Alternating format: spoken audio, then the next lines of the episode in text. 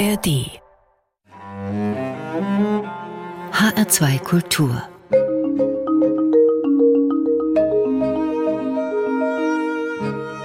Doppelkopf Heute am Tisch mit Ursula Nuber, Psychologin, Autorin, Journalistin, ehemalige Chefredakteurin der Zeitschrift Psychologie heute und Paartherapeutin. Herzlich willkommen. Dankeschön. Gastgeberin dieses Doppelkopfgesprächs ist Susanne Pütz. Ursula Nuber, der Satz, sag mal, liebst du mich eigentlich noch? Ist das in Ihrer Arbeit in den vielen Jahren Erfahrung als Paartherapeutin ein Schlüsselsatz für viele Paare? Wie ist das? Ja, durchaus. Nicht jeder sagt das Wort wörtlich, aber es kommt irgendwie schon immer so rüber die Frage der Zweifel. Wie viel Liebe ist denn eigentlich noch da? Und diesen Satz kenne ich auch aus meinem eigenen Leben. Also ich sagte schon hin und wieder auch zu meinem Mann oder er zu mir. Und das ist eigentlich immer ein Zeichen, ey, irgendwie brauchen wir eine Rückversicherung. Also für Sie was Positives. Es ist was Positives. Mhm, mhm. ja. Für viele Paare könnte ich mir vorstellen, ist dieser Satz erschrecken.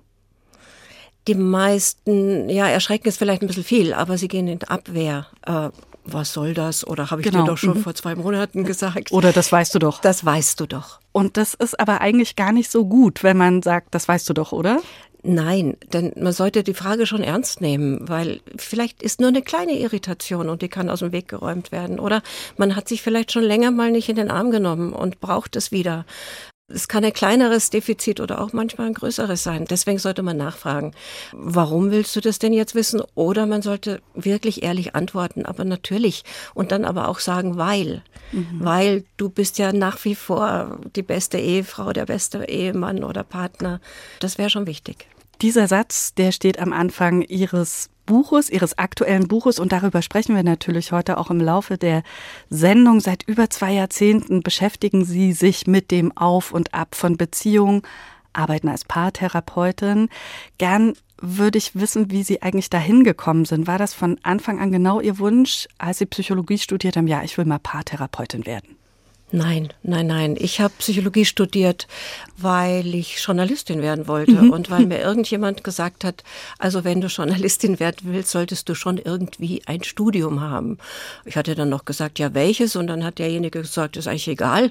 Also wo du halt hin willst, in welche Richtung. Und dann dachte ich, ach, dann studiere ich, was mich interessiert, also Psychologie. Aber was ich damit machen wollte, außer eben in den Journalismus gehen, das war damals überhaupt nicht klar.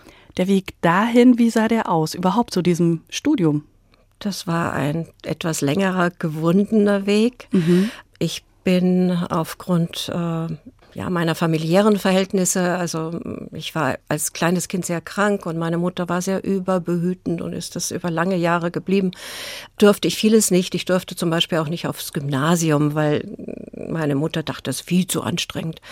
Also ich bin dann erst äh, in die Bank gewandert und ich habe also kein Abitur gemacht. Ich habe kein Abitur gemacht und habe aber mit 17 dann gemerkt, also das geht nicht. So, da werde ich tot unglücklich. Ich war auch tot unglücklich und habe dann mich erinnert, ich wollte doch Journalistin werden. Ich wollte das schon so ab zwölf etwa. Und habe dann, äh, das war in München, und habe Volontariatsanträge gestellt an alle Medien, die einfach so, einfach so mhm. naiv und blind. Und natürlich habe ich so gut wie keine Antwort gekriegt. Ich hatte ja gar nichts zu bieten. Aber der Bayerische Rundfunk, das Fernsehen dort, hat sich gemeldet und da war ein netter Personalmensch und er sagte, also wenn Sie so dringend Journalistin werden wollen, wären Sie doch erstmal Sekretärin bei uns. Habe ich dort besser als. Und also einen Fuß drin haben Fuß ist drin mehr haben, als gar nichts. Genau. Mhm. Naja, lange Rede, kurzer Sinn. Ich habe dann dort gearbeitet, habe viel gelernt über Journalismus in, an der Stelle, wo ich war als Sekretärin. Habe dann nebenbei mein Abitur nachgemacht in dieser Zeit am als äh, Abendgymnasium für Berufstätige. Hieß da das. möchte ich aber gerne mal nachhaken. Also das sagen Sie jetzt so, ich habe mein Abitur nachgemacht neben der Arbeit. Das ist nicht einfach so. Das sind quasi tagsüber arbeiten und abends eine zweite Seite leben, genau. oder? Und das über eine lange Zeit. Wie Vier haben Sie das Jahre. gewuppt? Vier Jahre. Ja, das frage ich mich auch jetzt inzwischen. Aber damals war ich so motiviert und ich wollte so raus aus diesem scheinbar vorgezeichneten Weg. Also mehr geht für dich nicht. Und ich, ich, ich wäre wirklich sehr unglücklich geworden. Ich wusste das. Und ich wollte auch aus meinem Unglück, das schon da war, wollte ich heraus. Und da war ich sehr motiviert und ich habe das sehr motiviert durchgezogen und es hat Ja, es ging. Hat funktioniert. Ja, hat funktioniert. Diese Motivation ist nicht selbstverständlich. Ähm, das ist ja schon eine gewisse Art von Resilienz, wenn man, wie Sie das vorhin beschrieben haben, sehr überbehütet aufgewachsen ist, einfach auch nicht diesen geraden Weg nehmen konnte. Das bedeutet schon auch so ein bisschen Ellenbogen und, und Mut. War Ihnen das in die Wiege gelegt, dieser Mut, haben, oder haben Sie sich den erarbeitet? Also irgendwo muss er in mir stecken. Also wo er genau herkommt, weiß ich nicht. Aber ja, natürlich, es war viel Mut auch. Habe ja auch was riskiert dafür. Und ich wollte einfach nicht in dieser Nische bleiben, die man mir so zugeschrieben hat. Also ich hätte ja auch resignieren können und sagen können, na ja, so bin ich halt und ich schaffe halt nicht mehr. Und ähm, so die Bedenkenträgerei, die war ja da in der Familie. Und ja, auch vielleicht ein bisschen Eigensinn, das kann doch wohl nicht wahr sein. Ja, das sind schon Merkmale von Resilienz, auf jeden Fall. Jetzt haben Sie diese Resilienz nutzen können und sind wirklich rausgegangen, aber Sie kennen wahrscheinlich auch aus Ihrer Arbeit Menschen, die eben sagen, na ja, das ist eben so und ich kann nicht und die anderen sind schuld, oder? Ja, das ist ein häufig gehörtes Argument. Ähm, so kommen viele, viele Menschen in die Praxis. Irgendwer anderer hat Schuld, entweder der Partner, die Partnerin, die, die Eltern oder das Schicksal oder wer, wer auch immer, die nicht in die Selbstverantwortung gehen und glauben, sie könnten sich nicht bewegen. Und das ist ein großes Anliegen von mir und auch meiner Therapieform, also der systemischen Therapie, die immer nach der Resilienz auch fragt, die immer nach den Ressourcen fragt, die ein Mensch hat. Ich gehe davon aus, aus, dass die jeder hat, dass die eben verschüttet sind durch ja Zuschreibungen, durch Sätze, die man ständig gehört hat, weil niemand an einen geglaubt hat. Wenn das, wenn man so aufwächst, dann ist es schon schwer. Und dann muss man graben und ein bisschen Schutt wegräumen, um auf diese Ressourcen zu kommen. Und das ist immer ein sehr spannender Prozess. Wer hat denn an Sie geglaubt, außer Sie selbst an sich geglaubt? Wer hat denn Sie auch unterstützt? Gab es da Menschen? Ich glaube, das war nur ich selber. Und so viel Kraft und so viel Power gehabt, die sie dann durch ihr Leben getragen hat bisher. Ja, durchaus. Also ich bin niemand, der einknickt. Also der schon sagt, äh, na mal sehen. Also lieber mal die Ärmel hochkrempeln und schauen, was ich tun kann. Also dieser Glaube an die Selbstwirksamkeit, das habe ich früher nicht gewusst, dass das so heißt. Das mhm. habe ich dann in meinem mhm. Studium gelernt. Aber diese Selbstwirksamkeit, die ist so enorm wichtig, dass wir die finden dass wir wissen, ich kann was bewirken. Also im Kleinen, im Großen. Aber wenn ich da sitze und sage, ich kann nichts tun, es ist ja alles äh, so eng und so schrecklich, dann verliere ich den Glauben an mich selber und eben auch den Glauben daran, dass ich, kleiner Mensch, äh, doch Schritte gehen kann. Ich höre daraus, das kann man lernen. Das kann man lernen. Das kann man lernen, davon bin ich wirklich überzeugt. Man kann vor allem lernen, welche Fähigkeit man selber hat. Und die man so gar nicht glaubt. Also die Glaubenssätze, die in der Kindheit so entstanden sind, sind ja oft auch Überlebensstrategien. Also wenn man immer wieder gehört hat, du bist dumm, du kannst nichts, dann entwickelt sich sowas wie, ja, mei, da muss ich halt aufpassen, dass ich nicht andauernd äh, mir diese, diese Zuschreibung einhandel. Aber irgendwo hinterlassen die ja Spuren, diese Glaubenssätze. Sie Und haben darüber, muss man überwinden. Sie haben darüber auch geschrieben. Ich habe darüber auch geschrieben, ja. In meinem Buch Lass die Kindheit hinter dir. Das war ein ganz wichtiges Thema für mich, weil viele Menschen halt kommen mit ihrem Kindheitsrucksack und sagen, da ist so viel Schlimmes drin, deswegen kann ich nicht gerade gehen und deswegen kann ich auch keine langen Wanderungen machen, weil mich der Rucksack so drückt. Aber der Rucksack hat auch gute Sachen drin, oder? Ah ja, natürlich. Ja klar, auch die muss man sehen. Sie haben eine Musik mitgebracht, die, glaube ich, ganz, ganz gut genau zu dem passt, worüber wir jetzt sprechen. Ein Titel, der heißt Wann strahlst du mit dem Duo Carsten Aerobic Meyer und Jacques Palminger und die Schauspielerin Yvonne Jansen singt. Was bedeutet dieser Song für Sie? Da ist alles so drin, woran ich wirklich glaube. Also, dass wir von klein an möglicherweise umzingelt sind mit Botschaften wie geht nicht, kannst nicht, hat noch nie geklappt. Äh, also dieser Pessimismus, der so sich dann vielleicht durchs Leben ziehen kann und dass man sich diesem Pessimismus widersetzt und dass man sich auch Menschen sucht, die einen eher Stärke geben, die einem Kraft geben und ermutigen und sich nicht mit Menschen umgeben, die einen runterziehen. Und da muss man auch ein bisschen Ehrlichkeit und auch durchaus Mut haben, da zu sagen, ich bin anders als ihr. Und ich kann strahlen. Und ich kann strahlen.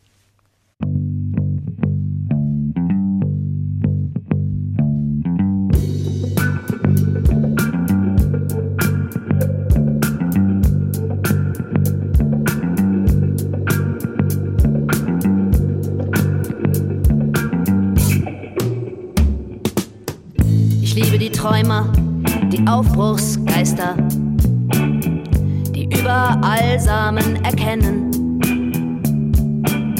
die Fehlschläge nicht zu ernst nehmen und immer das Gute benennen. Nicht die, die die Zukunft auswendig kennen, Begeisterung als Naivität anschauen dir ihre altbekannten Ängste als Ratschläge verpackt um die Ohren hauen. Ich schulde dem Leben das Leuchten in meinen Augen. Wann strahlst du? Ich schulde dem Leben das Leuchten in meinen Augen. Wann strahlst du? Ich liebe die, die den Einfall ausprobieren, der Erfahrung ein Schnippchen schlagen. Zwischen Misserfolgen heil hindurchschlängeln und deren Augen leuchten, wenn sie fragen, nicht die, die denken, es lohnt sich doch nicht. Die alles schon immer gewusst haben. Keinen Unterschied. Und ihre Neugier mit Erfahrungen begraben. Ich schulde dem Leben das Leuchten in meinen Augen. Wann strahlst du? dem Leben das Leuchten in meinen Augen. Wann strahlst du?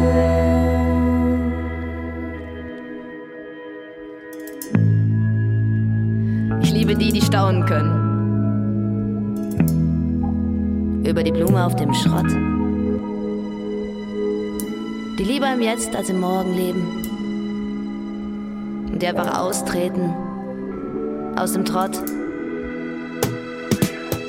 nicht die, die im Vielleicht und im Irgendwann alle Energie vergraben und sich mit grauem Trübsinn einbalsamiert haben. Ich schulde dem Leben das Leuchten in meinen Augen. Wann strahlst du ich schulde dem Leben das Leuchten in meinen Augen. Wann strahlst du?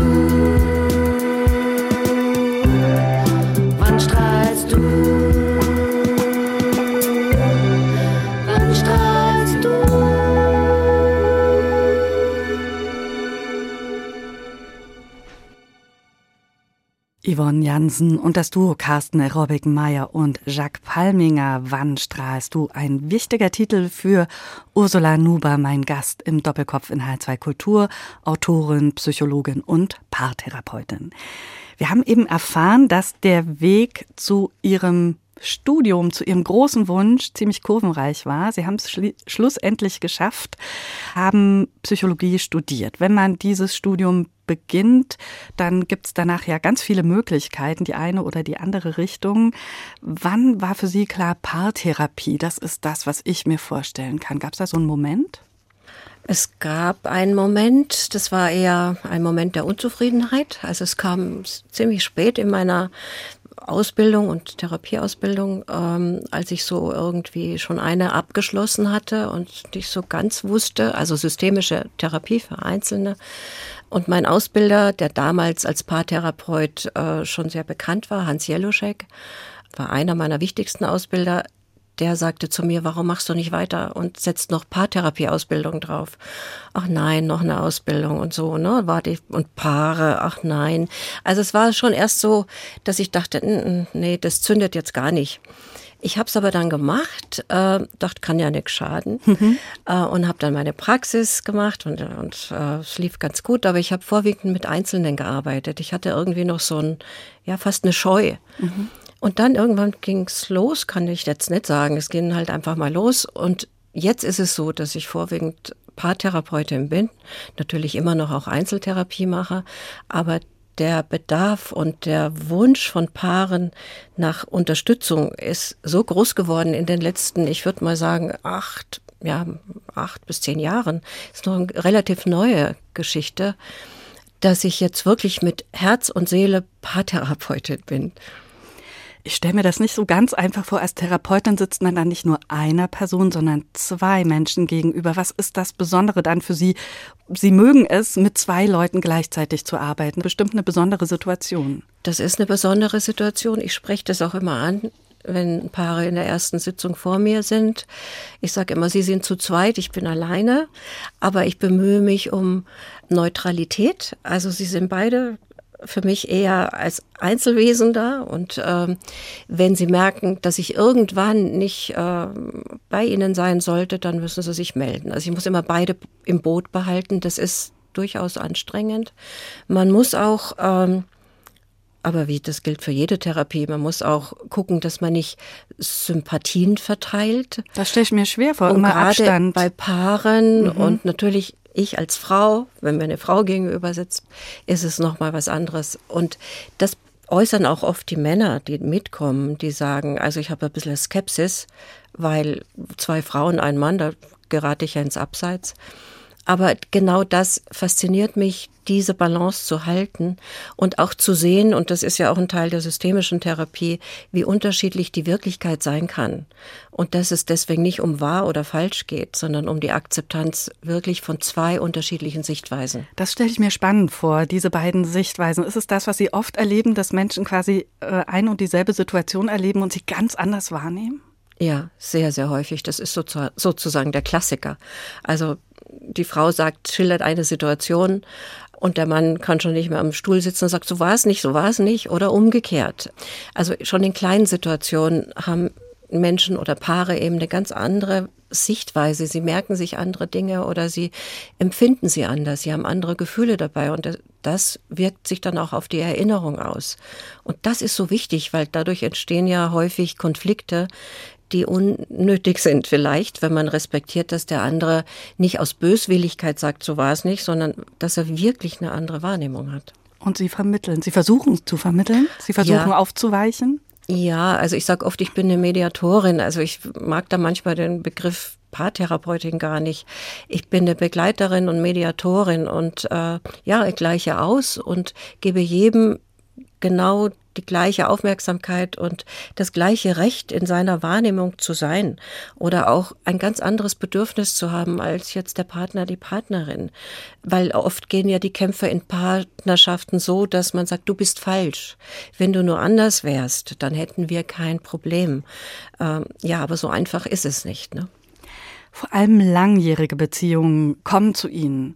Wenn die bei Ihnen quasi an die Tür klopfen, in welcher Situation erleben Sie die Menschen dann? Ist dann quasi die Krise am tiefsten oder ist es quasi schon wieder am, wir versuchen uns da rauszuhangeln? Wie, wie erleben Sie das?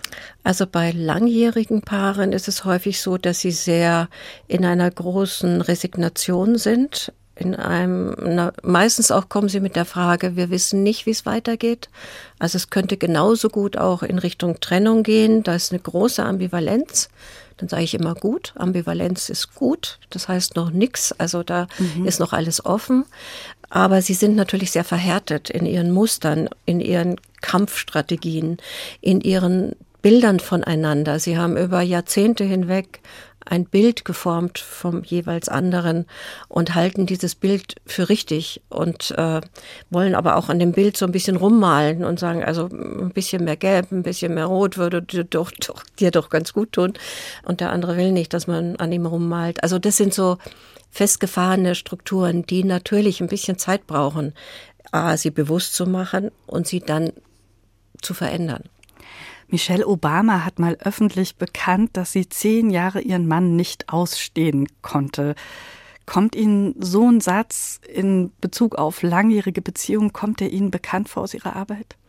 Ja, durchaus, wobei ich zehn Jahre schon ein bisschen erschreckend finde. Also wenn ich zehn Jahre meinen Mann nicht ausstehen kann, dann muss ich schon ein bisschen was machen. Ne? Also, äh, aber ja, das habe ich auch gelesen. Aber es ist schon so und ich ermutige sogar auch Paare dazu, dass sie sich das erlauben, dass es Phasen gibt, wo man halt miteinander eigentlich nicht so viel anzufangen weiß. Das klingt total, wie soll ich sagen, ja, sehr in der Realität angekommen, bestimmt für viele, dass man sich das erlaubt und dann vielleicht nicht gleich im Zweifel ausbricht. Also aushalten manchmal die ja. Devise. Also gerade bei Paaren, die schon länger zusammen sind, gehört das wirklich mit dazu, weil was bedeutet es dann lang zusammen zu sein? Das bedeutet doch, man hat sich irgendwie mit im Alter von 20 oder 30 kennengelernt und jetzt ist man 50, aber man ist ja nicht mehr derjenige, der mal 30 war. Also der Teil ist natürlich noch da von früher, aber man ist jetzt ein anderer Mensch, man hat sich entwickelt.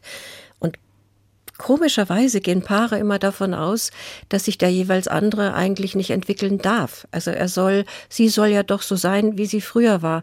Wie oft kommt der Satz, ich will den Mann zurück, den ich geheiratet habe? Ja, da denke ich, da läuten die Alarmglocken, weil ich denke, willst du wirklich den 25-Jährigen, 28-Jährigen, hättest du den denn jetzt gern? Aber was da in dem Satz ja steckt, drin ist, dass eine Entwicklung stattgefunden hat, die möglicherweise der andere nicht mitgegangen ist oder nicht versteht. Also wohin entwickelt sie sich denn jetzt, wenn sie jetzt plötzlich Weiterbildungen macht in äh, was weiß ich, vielleicht eher esoterische Sachen, die ihm gar nicht gefallen? Oder wohin entwickelt er sich, wenn er jetzt ähm, sich ein Rennrad kauft und nur noch Stunden unterwegs ist und plötzlich gar nicht mehr ansprechbar? Was geht da vor? Und da fehlt oft das Verständnis, dass sich ja Menschen entwickeln und dass sie sich individuell entwickeln und dass die Herausforderung besteht, wie können wir die individuelle Entwicklung in die Paarbeziehung hinein ziehen und integrieren. Das schaffen viele nicht. Die gehen dann eher auseinander die Wege ne, und sagen, oh, der passt nicht mehr zu mir. Oder viele sagen ja auch, wir haben uns auseinandergelebt. Mhm. Was heißt das eigentlich? Ne? Ja, was heißt das eigentlich? Ja. Heißt das jetzt, da passt gar nichts mehr zusammen? Oder heißt das jetzt, ich verstehe ihn oder sie gerade nicht mehr? Dann müsste man schauen, gibt es da noch Verständnis füreinander? Ist es vielleicht sogar interessant, wo der andere sich hin entwickelt? Also könnte ich da vielleicht würde unser Leben lebendiger werden, weil das ist ja auch ein Phänomen von Langzeitbeziehungen, dass sie oft in so einer Routine und so einer Langeweile erstarrt sind. Wir sprechen gleich darüber noch weiter. Ich würde jetzt noch mal gerne einen Schritt zurückgehen und zwar Sie haben als Psychologin das Glück gehabt, tatsächlich ihren ursprünglichen Wunsch, für den sie so gebrannt haben, Journalistin zu werden, auch verbinden können und sind zu der Zeitschrift Psychologie heute gegangen. Das heißt, sie hatten das Rüstzeug vom Bayerischen Rundfunk dabei, waren gerade frisch gebackene Psychologin und sind dann zu dieser Zeitschrift gekommen. War das dann so richtig, jetzt bin ich da angekommen, wo ich hin wollte? Ja, das war schon wirklich wie ein Sechser in Lotto, weil ich, ich war in München, ich hatte eben wirklich mein Studium. Ich war wissenschaftliche Mitarbeiterin auch bei, an der Uni. Aber irgendwie so, das wusste ich, das war es noch nicht, weil ich wollte ja eigentlich wirklich journalistisch arbeiten. Und dann habe ich in der Zeit damals eine Stellenanzeige gesehen, Psychologie heute sucht Redakteurin. Und ich wusste, ich habe wirklich gedacht, das ist nicht gelogen. Ich dachte, die suchen mich. Toll. Ich war davon überzeugt. Toll. Habe mich beworben und bin auch eingeladen worden. Dann gab es noch ein Rennen mit einer anderen Bewerberin. Aber ich habe dann gewonnen und ich habe die Stelle bekommen und ich war wirklich im Glück. Das war so, da konnte ich alles, was ich wollte. Also mal die Psychologie, die mich interessiert hat, journalistisch zu arbeiten und eigentlich immer weiter auf der Uni zu sein, weil es ist ja Wissenschaftsjournalismus und das war auch ein Bedürfnis, also immer weiter zu lernen. Immer Neues zu erfahren, die Forschung zu beobachten. Mhm. Sie haben das wie viele Jahre gemacht? 34. Also Sie haben diese Zeitschrift wirklich maßgeblich mitgeprägt. Als Sie dann ausgestiegen sind, sage mhm. ich mal, war das dann auch so, ja, jetzt ist gut oder war das schmerzvoll?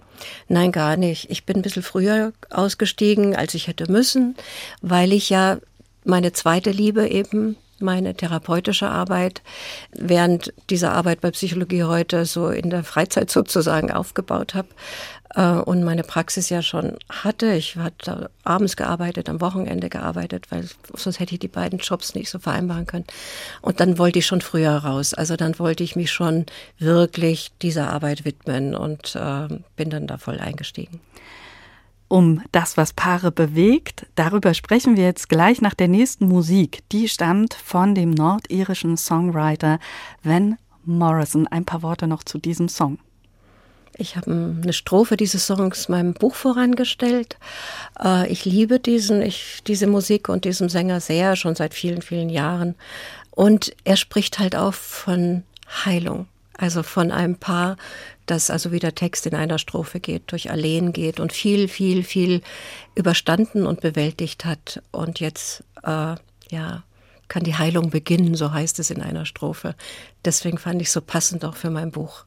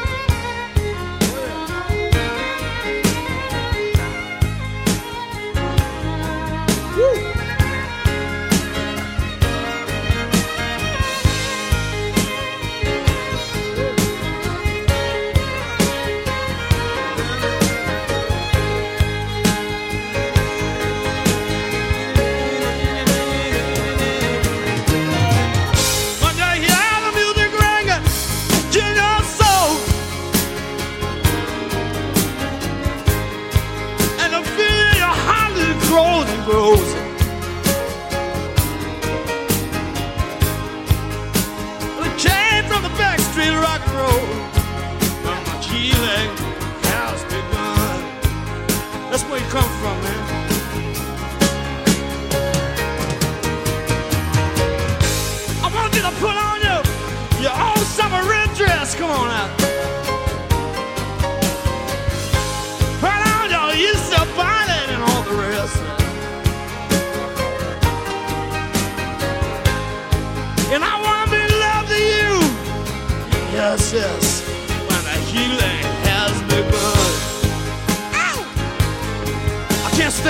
yourself.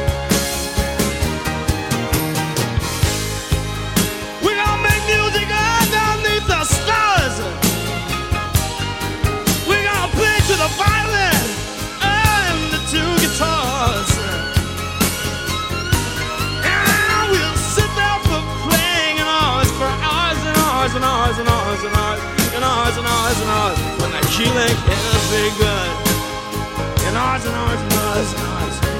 When the healing has begun. In eyes and eyes and eyes and eyes, when the, when the healing has begun. When the healing,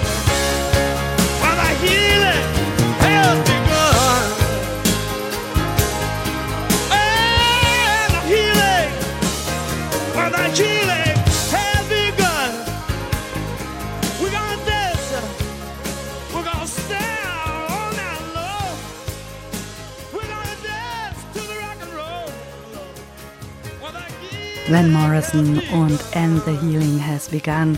Und die Heilung hat begonnen. Dieser Satz steht zu Beginn des aktuellen Buchs von Ursula Nuber, heute zu Gast im Doppelkopf in H2 Kultur. Sag mal, liebst du mich eigentlich noch? So der Titel ihres Buches. Ein Buch, das sehr lesenswert ist und sich mit den Verschleißerscheinungen langjähriger Beziehungen beschäftigt, mit dem Auf und Ab in diesen Zeiten, aber auch dem Gewinn aus diesen Jahren. Ich habe es in einem Rutsch gelesen. Mit sehr viel Zuversicht bin ich aus diesem Buch rausgegangen, aus diesem Lesen. Was war denn der Auslöser für Sie zu sagen, ich schreibe ein Buch, das auf langjährige Beziehungen schaut? Ja, den Ausschlag gab schon, dass es eben immer mehr langjährige Paare gab, die zu mir kamen und die mit der Zeit habe ich es erkannt, doch sehr viel gemeinsam haben. Und das Anliegen war vor allem, diesen Paaren zu sagen, so individuell wie ihr glaubt, dass eure Situation ist, ist sie nicht. Sie ist ziemlich normal. Und diese Normalität und warum ich das für normal halte, das wollte ich in diesem Buch unbedingt aufzeigen, um den Paaren auch die Last zu nehmen, die Belastung zu nehmen, dass sie gescheitert sind. Weil viele kommen und sagen, anderen gelingt's doch, warum gelingt's uns nicht? Und wieso haben wir das jetzt zehn Jahre gut geschafft und jetzt die letzten fünf Jahre nicht? Und sie haben keine Antwort darauf. Und sie denken, es ist eine individuelle Schuld, ein individuelles Versagen. Und das ist ja auch etwas, was ja vielleicht auch ein bisschen ein Zeitgeist ist, dass man den Menschen sagt, du kannst alles verändern, wenn du nur das Richtige tust. Also wenn du dich richtig verhältst, wenn du richtig isst, wenn du dich psychologisch richtig verhältst, was weiß mhm. ich. Äh, das ist so ein, ein, ein Druck auf den Menschen und den wollte ich nehmen. Der Untertitel des Buches lautet, wie man in langjährigen Beziehungen glücklich bleibt. Was brauchen denn Beziehungen, um auf lange Sicht glücklich zu bleiben? Oder erstmal anders gefragt, was heißt denn eigentlich glücklich? Ja, was heißt glücklich? Ehrlich gesagt habe ich den Untertitel, ja, da habe ich diskutiert mit dem Verlag, mhm. weil ich das Wort glücklich nicht so schön finde. Und ich habe auch im Buch ein Kapitel, wo ich schreibe, es geht eigentlich nicht um Glück, es geht um Sinn. Und ähm, das habe ich halt nicht aufs Cover gekriegt. Eigentlich müsste heißen, wie lange Partnerschaften sinnvoll bleiben. Wie, wie bleiben denn Partnerschaften sinnvoll 20, 30, 40 Jahre? Um ein Beispiel zu sagen, um den, um den Unterschied zwischen glücklich und sinnvoll. Alle, alle Eltern wissen, dass Kinder nicht so unbedingt glücklich machen immer. Aber sie sind immer sinnvoll. Also Eltern sagen, es ist sinnvoll, ein Kind zu haben. Ja, also ich glaube, an dem Beispiel wird klar, es ist sinnvoll, ein Kind großzuziehen. Es ist macht, es ist befriedigend, was weiterzugeben. Ähm, und so gilt es auch für Partnerschaften. Es ist sinnvoll, was Gemeinsames auf die Beine gestellt zu haben. Es ist sinnvoll, die eigenen Kinder äh, in die Welt zu bringen und dann vielleicht später auch noch als Großeltern zu sein. Es ist aber auch sinnvoll, was wir gemeinsam erlebt haben. All die Höhen und Tiefen und die Herausforderungen, die wir gemeistert haben, die Krankheiten, die wir gemeinsam überstanden haben, die Untreue des einen und ähm, ja, die Untreue des anderen vielleicht auch noch. Und ja, also das alles macht Sinn. Das gibt einem Leben Inhalt und es gibt diesem gemeinsamen Leben so ein Wir. Es ist ein Wir, was einzigartig ist. Wenn das Wir aber in der Krise ist, wenn dann vielleicht Trennen als der Ausweg im Raum steht oder aushalten nur noch der Kinder wegen oder auch was für Gründe es immer dafür gibt, gibt es einen Weg zurück, alles auf Anfang? Kann man das auch bestimmte Verletzungen quasi ausräumen und sagen, okay, Reset, wir starten neu? Wie ist es? Nein, so geht's leider nicht. Das wäre zu einfach. Aber man kann Verletzungen verzeihen.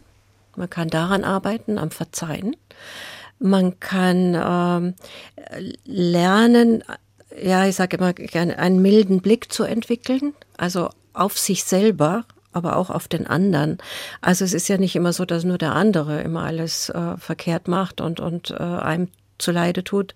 Das ist eigentlich selten der Fall. Und der milde Blick auf den Menschen, mit dem wir älter geworden sind, mit dem wir jetzt schon 10, 15, vielleicht 20, vielleicht 25 Jahre zusammen sind, einen milden Blick zu entwickeln und ja, und zu sehen, wie es diesem Menschen wirklich geht und sich dafür zu interessieren, das ist sinnvoll es ist nicht unbedingt glücklich zu sehen, ach ja, also früher waren wir jünger oder wie wir vor kurzem eine Freundin sogar sagte, wir haben alte Fotos gefunden. Mein Gott, das hat mich so deprimiert, wie wir damals, da waren wir noch toll. Ja, aber was ist heute toll? Und das ist eben was anderes. Und das kann ein sehr, ja, wenn ich versuche, ein sinnvolles Leben mit meinem Partner, meiner Partnerin zu leben, dann äh, gucke ich nicht nur aufeinander, sondern ich gucke auch auf was Drittes, was wir beide gemeinsam haben. Das kann ja alles Mögliche sein. Das kann der Garten sein, das kann Reisen sein, das können die Kinder sein. Jetzt machen wir uns aber mal nichts vor. Medial gesehen, Sie haben es vorhin auch schon gesagt, um uns herum sind alle Menschen erfolgreich, haben pausenlos Spaß am Leben, werden nur ganz dynamisch älter, haben viele Freunde und natürlich eine Beziehung immer voller Spannung. Sex natürlich auch, kein Thema. Aber das ist eben nicht die Realität, die bei Ihnen aufschlägt. Sie sehen quasi Paare in ihrem ganzen Dilemma. Ja, und ich weiß auch gar nicht, ob es so die Realität ist. Ähm, das ist das Bild, was wir im Kopf haben, wie es sein sollte und was uns vielleicht auch medial immer wieder vermittelt wird. Es ist, sind Paare, die, deren Beziehung wirklich in die Midlife-Krise gekommen ist. Genauso wie sie vielleicht selber mit sich selber in die Krise gekommen sind und sagen, und die Bilanz ziehen und sagen, war es das jetzt schon? Wollen wir wirklich so weitermachen? War ja schon ganz gut, aber in letzter Zeit nicht mehr. Wie kommt man denn da wieder raus? Das ist erstmal wichtig, die Akzeptanz. Also zu akzeptieren, dass ein neuer Lebensabschnitt eventuell ansteht oder dass auch die Bilanz sein muss und dass die nicht immer nur positiv ausfällt.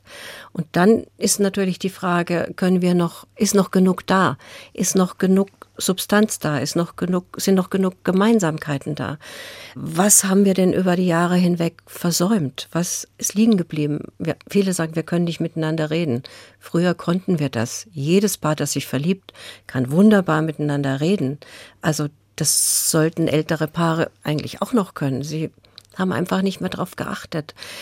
Resignation, äh, Gleichgültigkeit, vieles viel zu selbstverständlich nehmen, Verletzungen runterschlucken, über manche Dinge einfach gar nicht reden, weil man will ja den anderen nicht verletzen, zum Beispiel Sexualität. All das wird so irgendwie unter den Teppich gekehrt und es gibt dann lauter Huckel und dann stolpert man darüber. Aber wie kann man die Huckel wieder glätten? Das klingt jetzt alles ganz analytisch und auch klar und verständlich, mhm. aber mhm. wenn man zu Hause nur noch am Schweigen ist, sei es am Tisch oder auch im mhm. Bett, wie kommt man da wieder raus? Also für mich ist ein ganz wichtiges äh, Element auch in der Beratung und der Therapie, Paare wieder ins Reden zu bringen dass sie wieder lernen, das klingt blöd, miteinander zu reden, also wirklich zu reden. Und zwar nicht über, wer bringt das Auto in die Reparatur und wer holt die Kinder ab oder so, sondern über sich selbst zu reden. Also dem anderen zu sagen, hör mal, ich will, dass du weißt, wer ich bin, was ich fühle, was ich denke, womit ich mich rumschlage, wie es mir mit dir geht, wie ich, welche Sehnsüchte ich habe, was ich mir von dir wünsche. Also es klingt jetzt sehr, äh, als ob man das so im Zeitraffer macht. Das muss man natürlich sich wieder aneignen. Und das, ja, kann man schon so sagen, bringe ich Paaren bei, wieder reden. Haben Sie da einen Bausteinkasten, den man quasi so auspacken kann oder ein, verschiedene Tools? Wie machen Sie das? Individuell? Also, ja, also ich habe ein Werkzeug, sage ich mal, von dem ich sehr begeistert bin, schon über viele Jahre, was auch wirklich sehr sinnvoll ist. Äh, das nennt sich Zwiegespräche. Es ist nicht von mir erfunden, es ist von einem Psychoanalytiker vor vielen Jahren schon entdeckt worden. Und Paare kriegen da eine Anleitung, wie sie miteinander reden. Also sehr viele sagen, das ist ja viel zu künstlich. Also zum Beispiel, äh, nur, nur die Eckdaten, man redet, einer redet zehn Minuten, der andere hört zu und sagt gar nichts. Und dann wechseln die Rollen und dann redet der andere und der andere hört zu und sagt gar nichts. Und am Ende sagt man, danke, dass du mir das erzählt hast und es wird nicht drüber diskutiert. Klingt erstmal ein bisschen merkwürdig. Das klingt merkwürdig und die Paare sagen, oh nee, das ist doch wohl nicht ihres, ihr, das wollen sie doch nicht wirklich. Doch, das will ich wirklich und ich bitte sie immer inständig, es einzuüben. Äh, braucht ein bisschen. Aber nach zwei, drei Gesprächen, ich sag's Ihnen, und es stimmt wirklich, kommen die Paare und sagen, es wirkt. Weil was ist der Unterschied? Man kennt die Beziehungsgespräche, wo einer sagt meistens ein, nee, du, wir müssen sprechen. Und der andere sagt, boah, nee. Beziehungsgespräche enden meistens im Streit oder im Frust, weil man sagt, du hast und du musst und Weil ich du will, immer. dass du und weil du immer. Und das ist nicht schön. Und das sagen halt, Zwiegespräche sind schonende Gespräche. Es sind im Grunde, man zeichnet sozusagen ein Selbstporträt von sich selbst und möchte, dass es der andere sieht. Und dann kommt man sich näher. Man erfährt auf einmal wieder was, was man sonst nie, nie erfahren würde. Und das braucht ein bisschen Übung, aber es ist unendlich wirksam. Wenn ich Sie so reden höre, dann sehe ich, dass die Augen strahlen, weil Sie sehr begeistert von diesen Tools sind und dann wahrscheinlich auch am Ende, sicher nicht immer, aber oftmals auch wieder Paare haben, die zueinander finden. Ja, durchaus. Und das ist ein wirklich sehr, sehr befriedigend, wenn ein Paar sagt, ohne sie wären wir nicht mehr zusammen. Also dann gebe ich das immer zurück und sage, nein, nein, also so wichtig bin ich nicht. Ich habe sie begleitet.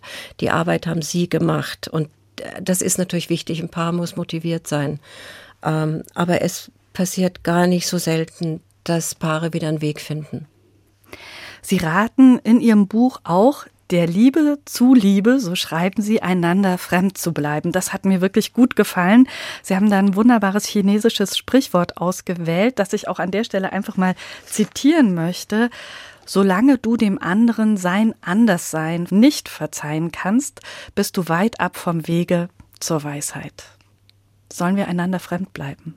Ja, unbedingt. Weil das ist ja auch so ein, so ein Sargnagel, würde ich mal sagen, von langen Beziehungen. Man glaubt ja immer, den anderen zu kennen und definiert ihn.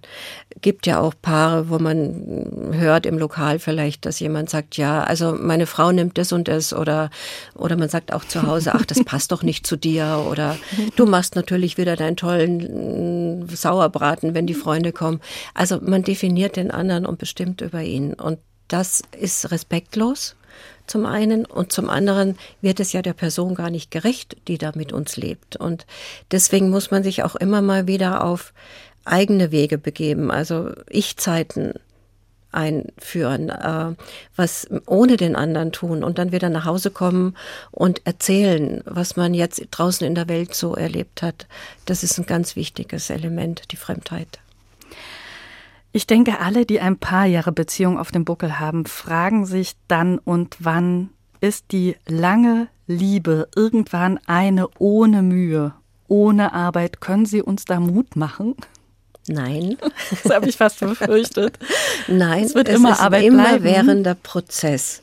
Aber wenn ich weiß, es ist ein Prozess und ich denke, es mü der müsste irgendwann zu Ende sein und dann muss alles gut sein, ähm, dann gehe ich natürlich in die Irre. Aber wenn ich weiß, ich kann daran arbeiten und ich muss daran arbeiten, dann tue ich das viel selbstverständlicher. Wenn Sie auf diese vielen Paare, deren Zitate übrigens auch aus, aus der Arbeit mit Paaren Sie dem Buch vorangestellt haben, wenn Sie auf die vielen Jahre äh, dieser Arbeit zurückblicken, was ist das, was Sie mitnehmen, wo Sie sagen, ja, das ist ganz essentiell aus dieser Zeit, wenn ich auf Paararbeit gucke? Diese, diese Freude, die oft auch tauft, wenn Paare einander wieder erkennen. Und da erlebe ich es so, dass sie fast wie am Anfang dann sich anschauen und lächeln. Und da ist dann auch irgendwie so eine Zufriedenheit im Nonverbalen. Und wenn ich sowas sehe, dann ist es äh, also für mich eine große Freude und auch eine Bestätigung für mich, dass ich in einem Beruf bin, der so, äh, ja, der eigentlich keine Arbeit ist. Das ist ein Geschenk. Ursula Nuber, Autorin und Paartherapeutin, sagt das hier am Ende vom Doppelkopf in H2 Kultur. Vielen, vielen Dank für dieses Gespräch, das es übrigens auch als Podcast gibt auf h2.de oder in der ARD Audiothek. Mit Musik geht unser Gespräch zu Ende. Ursula Nuber, was werden wir am Ende noch hören? Wir hören ein Lied von Asha. Das ist eine französisch-nigerianische Songwriterin und Sängerin. Und sie singt über die Liebe und über Zärtlichkeiten. Sie singt aber auch sehr engagiert über politische Themen. Und ich mag sie sehr. Und dieses Lied mag ich, weil es so eine Lebensfreude ausstrahlt. Damit bedanke ich mich bei Ihnen und bei allen, die uns heute zugehört haben. Und vielleicht hat Sie unser Gespräch heute inspiriert, vielleicht auch ermutigt und eventuell schauen Sie auch mit einem anderen Blick heute auf Ihr Gegenüber zu Hause. Das würde mich freuen. In diesem Sinne machen Sie es gut. Tschüss, sagt Susanne Pütz. Taxis waiting down on the street, so hurry up, I have to go. Looking round, you see other people making faces very cold. Carry me away, far from the circles that never breaks. Hey, hey, hey. Going home, going home. Where this road goes, I already know. Where everybody cares for one another, and they take you as their sister. Hey yo. Where the children run around, laughing in the crowd.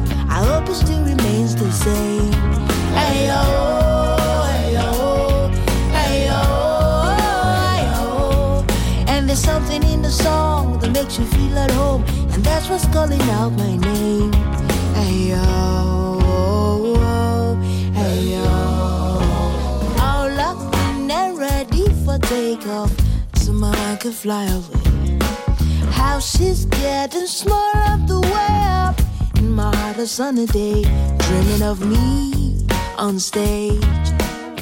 Five years of age, and I'm not afraid. Hey, going home, going home. Well, this road goes, I already know. Where everybody cares for one another, and they take you as their brother. Hey yo,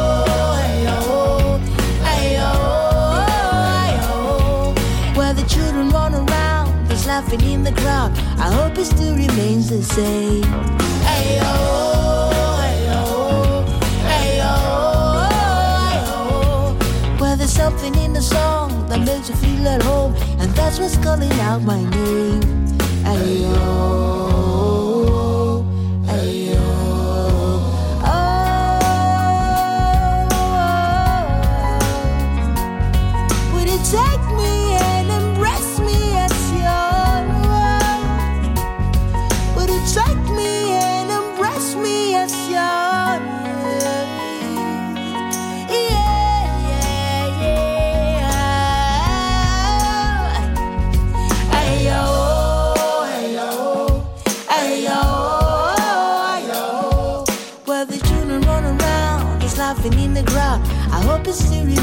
the.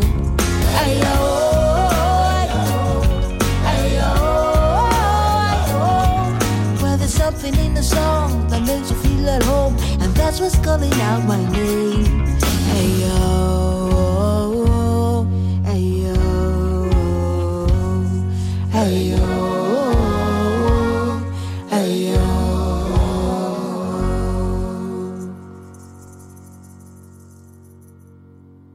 Mehr interessante Gespräche mit Menschen, die etwas zu sagen haben, gibt es jederzeit in der App der ARD Audiothek.